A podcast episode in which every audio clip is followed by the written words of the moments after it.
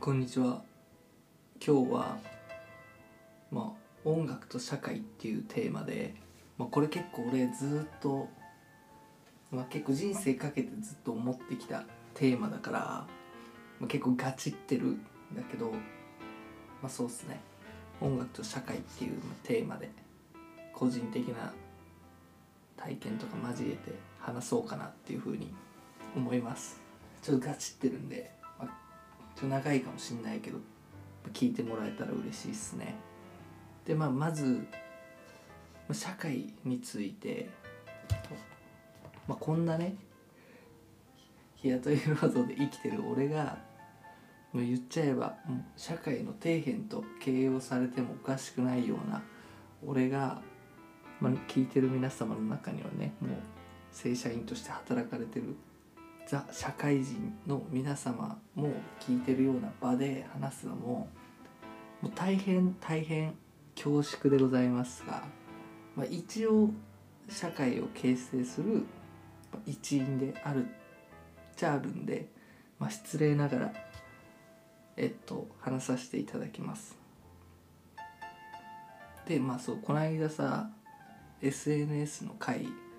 を話したじゃん俺。で、まあ、先輩、まあ、聞いてもらっててでまあそのレレスポンスでさ、まあ、その人がね言ってたのは SNS はみんな付き合いたい人としか付き合わないけどそれって社会だっけっ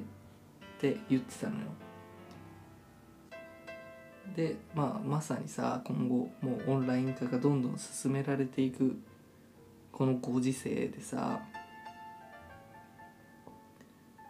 まあその要は先輩の言う意見としてはその耳が痛い意見っていうか耳が痛い考えとかっていうのが、ない空間はもうその時点で社会じゃないっていうふうに先輩は言ってて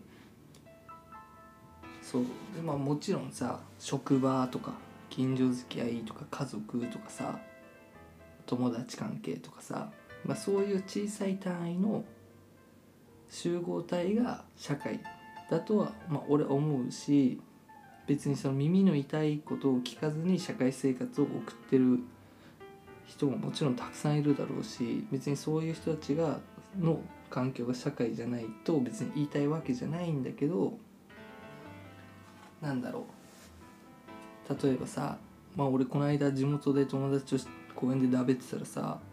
あ足の悪い60とか70ぐらいのおっさんとの目があったから、まあ、とりあえず話しかけて、まあ、しばらく話し込んでたのねそのおっちゃんと。でも言っちゃえばさ俺の社会俺が普段社会生活を送る上で関わる人間ではないからさもう外なわけそういう特徴を持った人っていうのはもういないわけ。だただの人にもいないからねその年代の人っていう時点でまず、まあ、そう特徴っていうとまあ正しい特性って言えばいいのかな？まあ分かんないけど。まあだから今そう結局俺の社会に存在する人っていうのはもうめっちゃ偏ってるわけ。もう俺の知り合いのほとんどがもう20代だしまあ、そこれを聞いてる人の社会ももう絶対偏りはあるよね。確実に。そんな無理な話だから。全日本国民を形成日本国民って言ったら日本、まあ、少なくとも日本のに居住してる人の特性を全て網羅する社会なんていうのは存在しないからまあもう無理だと思うけど、まあ、とりあえずまあ俺の中の世論っていうのはさもう世論じゃないわけよ。言っちゃえば。まあテレビが言ってる世論も世論じゃないと思うけどね。だから知識だったりとか情報だったりとか考え方だったりと、まあ、何もかももめちゃめちゃ偏りがあるし限りのあるものだよね。でそう例えばさ金八先生のあの加藤とか松浦とかのあのシリーズ？いいつだろうあれは。60年代70年代わかんないけど。で、まあ、そのシリーズで作中で言ってたんだけど子育てってもう近所でするもんなんだってなんかおっちゃんがブチ切れてるシーンがあったんだけどさ。まあ俺97年生まれなんだけど、まあ、ご近所さんに叱ってもらった経験ないしそのそこでボール投げないでとか、まあ、そういうもうただ文句でしかもう別に近所の人とも関わりはなかったわけ。だから、まあ、俺の社会っていうのはもうほんとずっと生まれた時からずっとずっとすごい限られてたそういう特性を持った人間しかいなかったわけだしもう今後はもうそれがもっともっと加速していくわけ。で今後はその社会っていうのがオンライン化されるわけだからだって今知らん人とそんな喋っちゃいけない時代だし。でまあそれはもう自分でどうこうできる問題じゃないよねって思うわけ。でそう話少し戻るんだけどさ先輩と話しててそのレスポンスくれた先輩とでその先輩今福島に住んでてまあその福島の、地域に根ざした仕事とかをいろいろ展開していくみたいな感じなんだけどでまあそう福島って言ったらやっぱ原発の話になるじゃん。でまあ長くなるからいろいろはしょるんだけど原発が安全だって言われてたのはまあもともとアメリカがまあなんか実験で、まあ、安全ですっていう、まあ、データを出してそのデータっていうのはあらゆる変数を排除した実験だったんだって。で、まあ、実験した結果安全だってことになって、まあ、そのデータをが日本に持ち込まれたのがなんか中曽根内閣だかの時らしくて、まあ、それでその次の年からすごい額の予算が組まれてそこから日本に原子力発電っていうのがまあ広まっていったんだと。まあこの話は、まあ、俺も聞いた話だしその先輩も、まあ、なんか、まあ、実際に原発に事故前後で関わってた、まあ、そういうスペシャリスト的な人が言ってたっていう話だから、まあ、ソースは遠いっす。なんで、まあ、こういう話題のだけでもちょっといろいろ意見があるところだからまあ何とも言えないそう責任を取れないんだけど、まあ、俺とりそれ聞いて、まあ、こっからだね別にそこは関係ないんだけどあんまり本題と。でまあとりあえずさ、まあ、事故3.11があったのは俺が中学校1年生の時なのね。で、まあ、それまでさテレビも学校の先生も政府も原発は安全だって言ってたわけよ。まあ、俺の記憶では間違いなくそういうふうに教育されてたでもなんか小学校の時にブルーハーツとか清志郎とかその時別にそんなに詳しいわけじゃないけどでもそういう人たちがその反原発を歌ってたのは聞いたことがあってそう YouTube とかあったからね当時すでに。で、まあ、どっちなんだろうなみたいなそのまあ俺の中で結構その世のなんていうの国とかそういうのが言ってるものとが間違ってるっていう側の意見っていうのを聞いたのが、まあ、結構原発っていうのがすごい印象に残っててまで、まあ、どっちが正解なのかそんな分かりようもないし俺には、まあ、どっちなんだろうなって思ってたらそう。でまあ中1の時にさ三木道山に出会ってさまあ俺が初めてレゲエに出会ったのは三木道山の「ライフタイムリスペクト」なんだけどでもその人も他の曲ですげえ批判してたわけよ。で原発を。だから結構あれ音楽界では結構反対派多いなみたいな。っていうふうに思ってた矢先そうまあ東日本大震災があってもうそれでまあもう全国民がさ原発は安全じゃなかったっていうことを知るわけじゃん。俺もその一人なんだけど。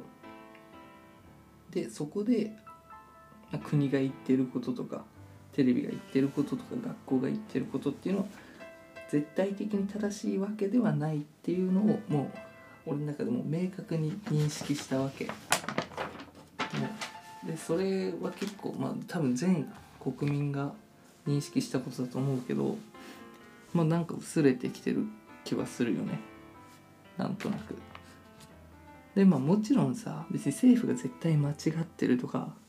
テレビが間違ってるとかそういうこと言って学校の先生が、ま、絶対間違ってるとかそういうわけじゃないけど絶対的に正しいとは限らないっていうのは明確に俺はそこで認識したわけ。俺そうもうなんか中学校の理科室にさ世界一安全な原発みたいな書かれたポスターが貼られてたのよ理科室に。もうそれで地震の直後の理科の授業でも剥がされずにいてさもうマジで忘れないと思うこの光景あの時のうわ張りっぱじゃんこいつらみたいなっ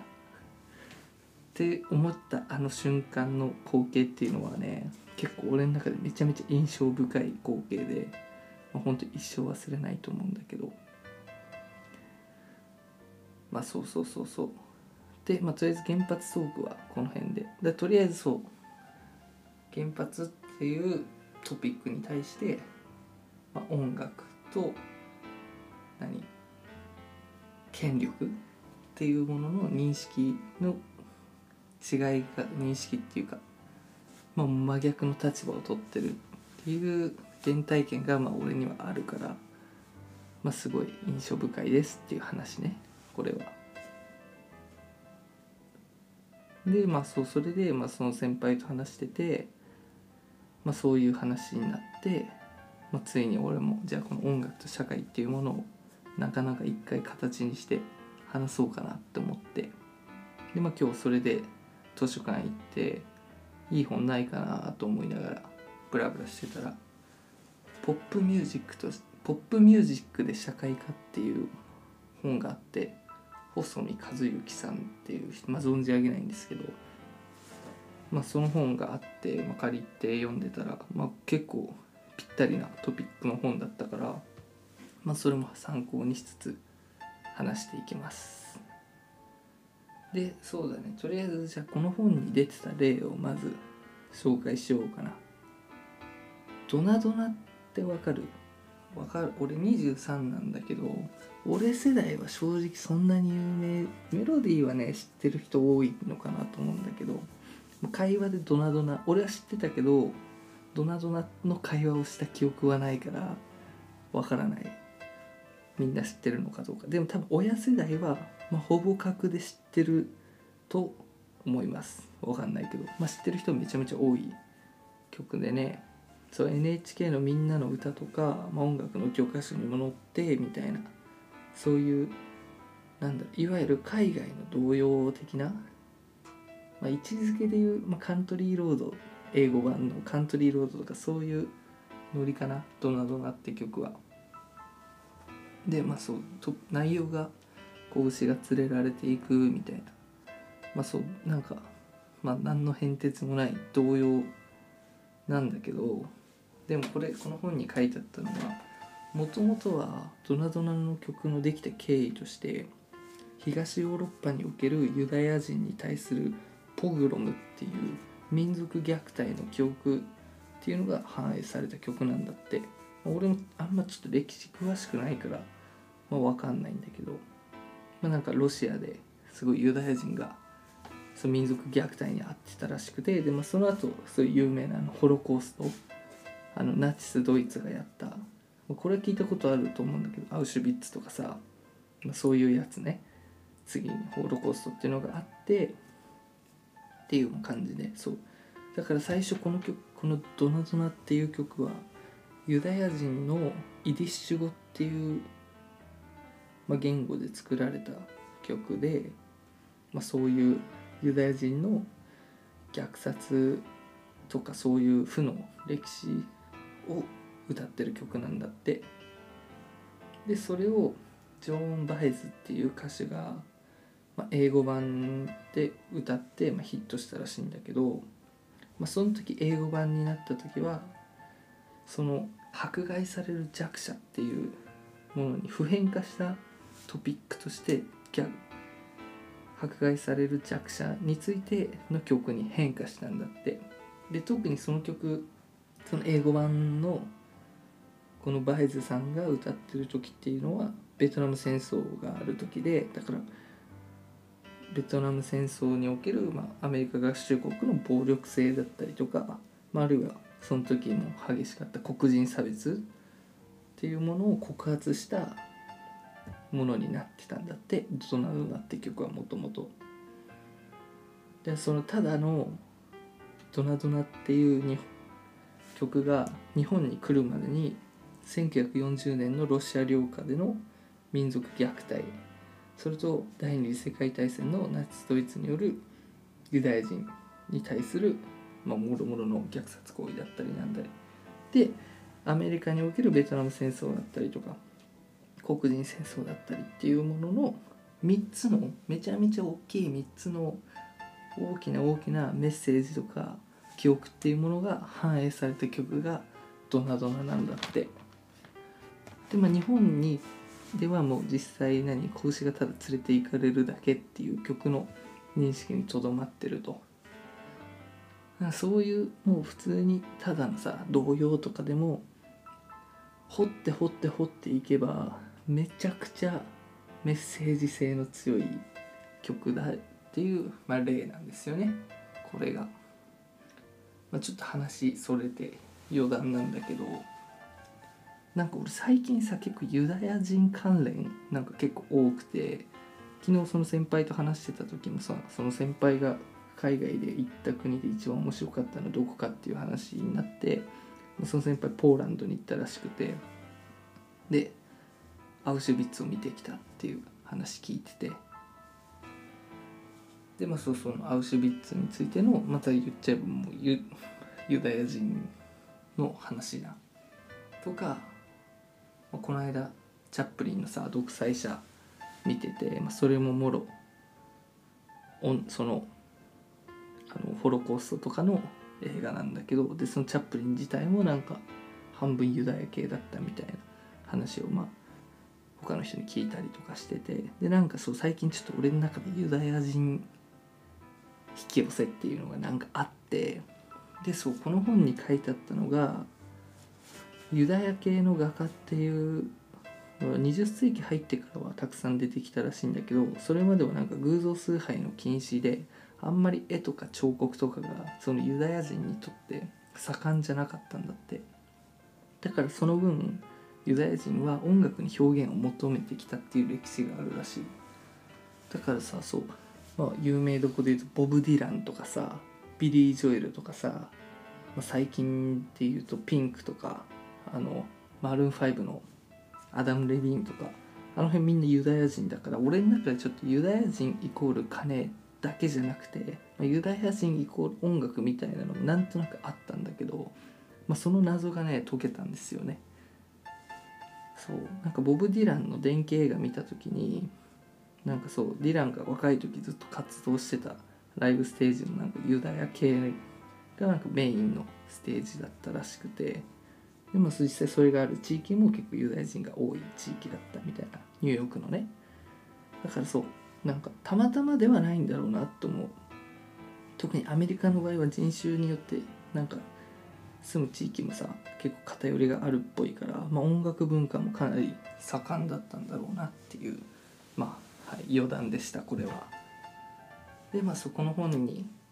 は中島みゆきも取り上げられてて、まあ、この本で書いてあったのは、まあ、簡単に言うと彼女の楽曲感、まあ、楽曲には学生運動とかそういうまあ学生運動って言えば分かるかなあのなんだろう一時期めっちゃ揉めてあのがまあそうカウンターカルチャーっていうそれこそベトナム戦争とかの時にまあそう、まあ、反権力みたいなのが、まあ、めっちゃアメリカで流行りだしてそれがまあ世界に普及して、まあ、日本では結構学生が当時の大学生とかが盛り上がってま機動隊に火炎瓶にあげたりとかして結構揉めてたっていう時期があるんだけど、まあ、そのそれが中島みゆきは結構もろ世代の人らしだったから、まあ、その学生運動っていう結構大きいファクターは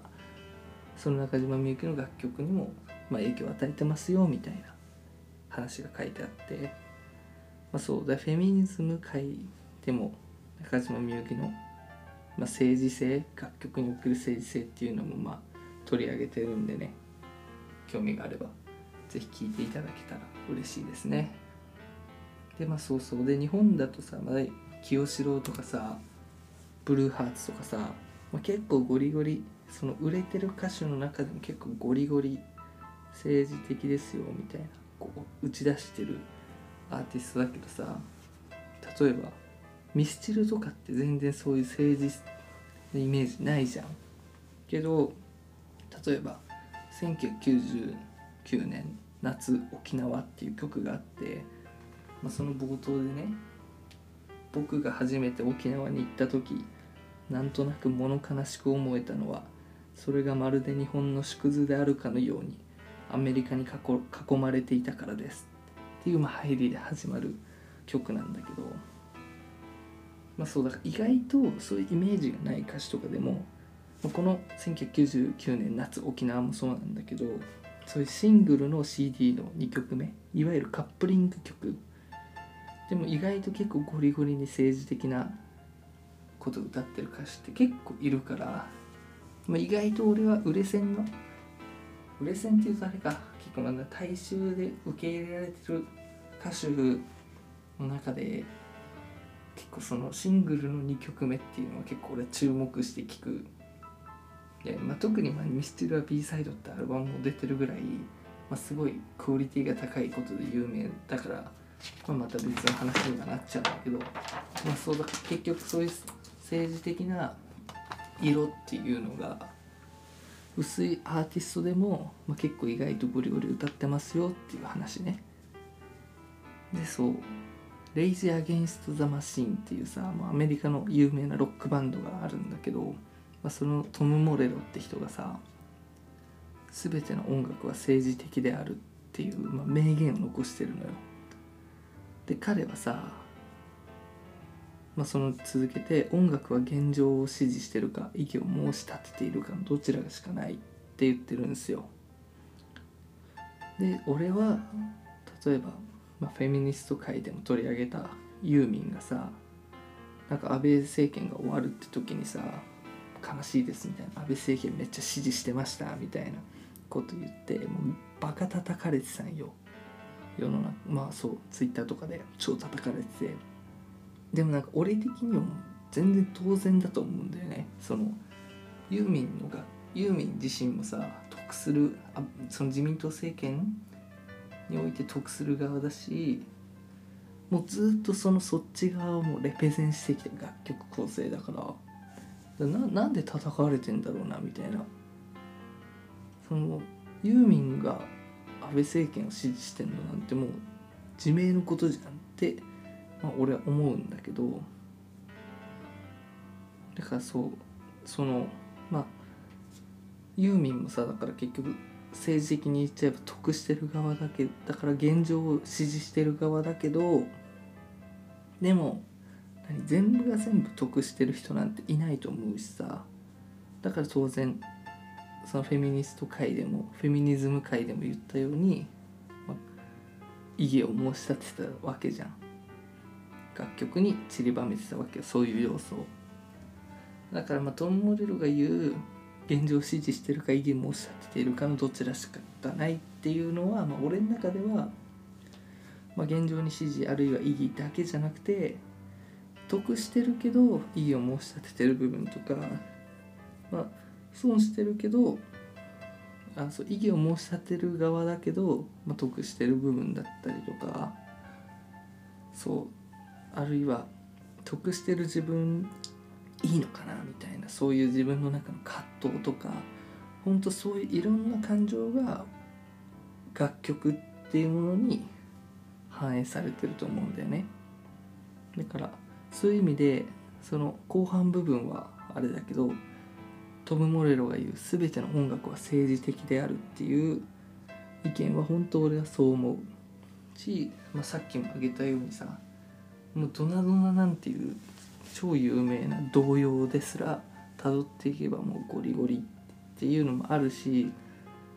そうだからまあ要素は確実にどんな楽曲にも散りばめられてると思うんだよね。で、まあ、そこからはもう個人的な話とままとめなんですけど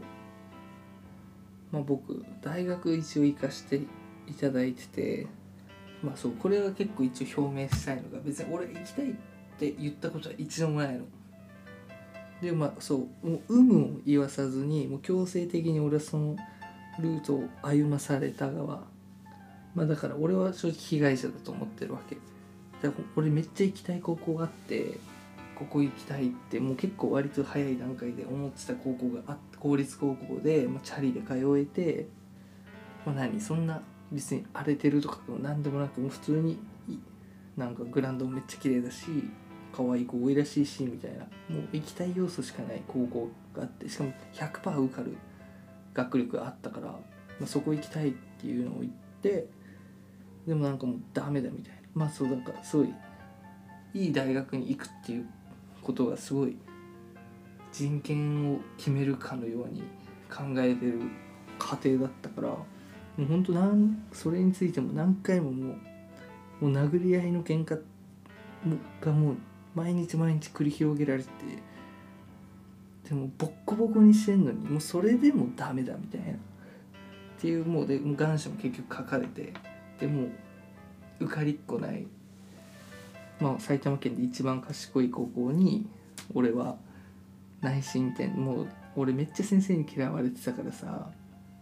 だって俺定期テストでさ中間テスト期末テスト90点以上両方取ってんのに5段階評価で2とかつけられてたさ。なんかもう本当に嫌われてた生徒だったからさ。そうそうそう。でも受かるわけもなく。そうだからもうその辺からもう俺は自分の意思というものを捨てて歩み始めたんだけど。まあだからまあそ別に本当に生かされたのね。俺は。大学に。でもなんか実際さ周りにもたくさんいたしさ大学ってみんなが行けるとこじゃないじゃん。その行きたくても行けない人っていうのが世の中にはたくさんいる場所じゃん。でさ、まあ、もっと言っちゃえばさ「マザー」っていう映画があって、まあ、長澤まさみ出てて。すっげえいい映画なんだけど、まあ、その映画で なんかおばあちゃんを殺しちゃった孫の事件を元にした映画なんだけど、まあ、その映画の、まあ、殺しちゃった孫側の人とかも小学校とかにも何不登校とかじゃなくてもう在籍すらさせてもらえてない状態でで実際さなんか俺が聞いたことあるはい別にあったわけじゃないけど友達の友達で戸籍がない日本は日本育ちだけど無戸籍な人とか、まあ、それこそ俺が住んでた地元の隣の町とかに川口市だとその夜間中学があって、まあ、それこそ本当に学校に通うっていう小学校中学校に通うってことができなかった人とか、まあ、外国人の子供で、まあ、ことができなかった人っていう人もたくさんいるっていう中でさ、まあ、大学まで行くってもうめちゃくちゃ贅沢じゃん。その望んでた云々は抜きにしてもさでもめちゃくちゃ贅沢なことをさせてもらったと思うわけよ。させてもらったはちょっと嫌な言い方だまあしたわけ。めちゃくちゃ贅沢な経験を俺は。高等教育を受けるっていうのはそう考えたらもう本当に特権でしかないしさ。だからまあ俺はそれでまあ唯一決めたことっていうかなんか別にだからよくさ大学出て就職しないのがうんぬんとうんぬんかんぬんとかさまあ別に俺も就職したいけどさ今普通に。うんぬんかんぬんとかもあるけどさ別にそれはまあ俺の中でどうでもいいことなんだけど別にそのいい企業に行くかどうのこうのとかでもまあ俺はその時に、まあ、大学に行ったっていうその贅沢。でまあそうだからちゃんと一番俺がその世のためになる一票を投じようっていうのは決めたの。選挙には必ず行ってそう俺の中での知識をフル動員して一番ベストな一票を投じていこうっていうのと。でまあそう俺の知ってる社会っていうのはさもうもうすごくすごく狭いことだからさもう知らないことだらけじゃん。当たり前だけど、まあ、無知の知とかよく言うけどさ、まあ、そんなの抜けにしてもまあ普通に考えて知らないことの方が多いじゃん。でもこれ聞いてる人も確実にそうだと思うんだよね。その知ってることの方が多い人なんて世の中にはいないと思うから。だからまあ俺はそうできる限り多くの社会を構成する人の立場っていうものを知りたいし知らなきゃいけないと思うしそうそう。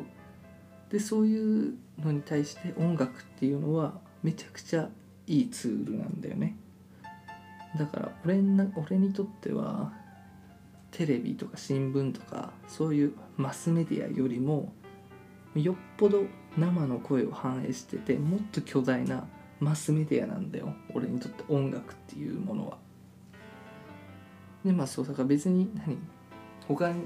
の人で、まあ、大学出てる人たくさん聞いてると思うけど別にその人はその人なりの別に人生だから別にその人たちがそう考えろとかまあ何？その大学というものに対しての価値観が別に大学行って普通だと思う人は別にそれでいいと思うし別にその他人は全然どうでもいいんだけどまあ俺はそうそのすごい贅沢なことをしたとは思ってるからまあそうそれを何かしらの形で社会に役立てる義務があると思うんだよね。俺は、まあ、さっき言った一票を投じるっていうのもそうだけど。でまあこういう話をさめっちゃ真面目な話？いやこれ恥ずかしいぐらい真面目な話をするっていうのもまあそうだけど。だから逆に大学行ってた時在学中違う立場の人にまあ俺とか俺が見てきた立場っていうのを知らない人には俺は積極的に言う義務があるなと思ってたしまあ効果はあんまりなかったのかな分かんないけどまあでもそれな込みで、まあ、俺はそういう義務があると俺は自分に思ってるわけ。だからまあそうそういう社会というものを構成する人の立場。で特に音楽のいいところはそこあのいわゆるマスメディアだったりとかにあぶれてしまう人の声っていうものを、まあ、最も反映してるメディアだと俺は思うのね音楽って。だって本とかさ多少知識がないといけないけど音楽は絶対ほんのなんていうのもうまあダンスとかも言っちゃえばそうかな。俺は全く踊れないけど。まあそういう最もハードルの低い表現方法だと思ってるから。だからまあ是非これを聴いてる皆さんもね、まあ、興味があればそういう風な音楽の聴き方っていうものをしてみたらいいんじゃないでしょうか。まあ自由ですけどまあとりあえず俺は結構だからそういう風に音楽っていうものを聴いててまあ俺は結構そういう音楽の聴き方はいいと思ってるから紹介しました。はい。まあちょっとこうねなんかポップ寄りの音楽の話題が多くてヒップホップヘッズのねみんなとかレゲエが好きなラスタな皆さんはねもうちょっと待っててヒップホップ界とかレゲエ界とかあとカントリー会とかもしたいよね俺は、まあ、そういうのしたいからちょっと待っててください。まあそんな感じですね。はい。バイバーイ。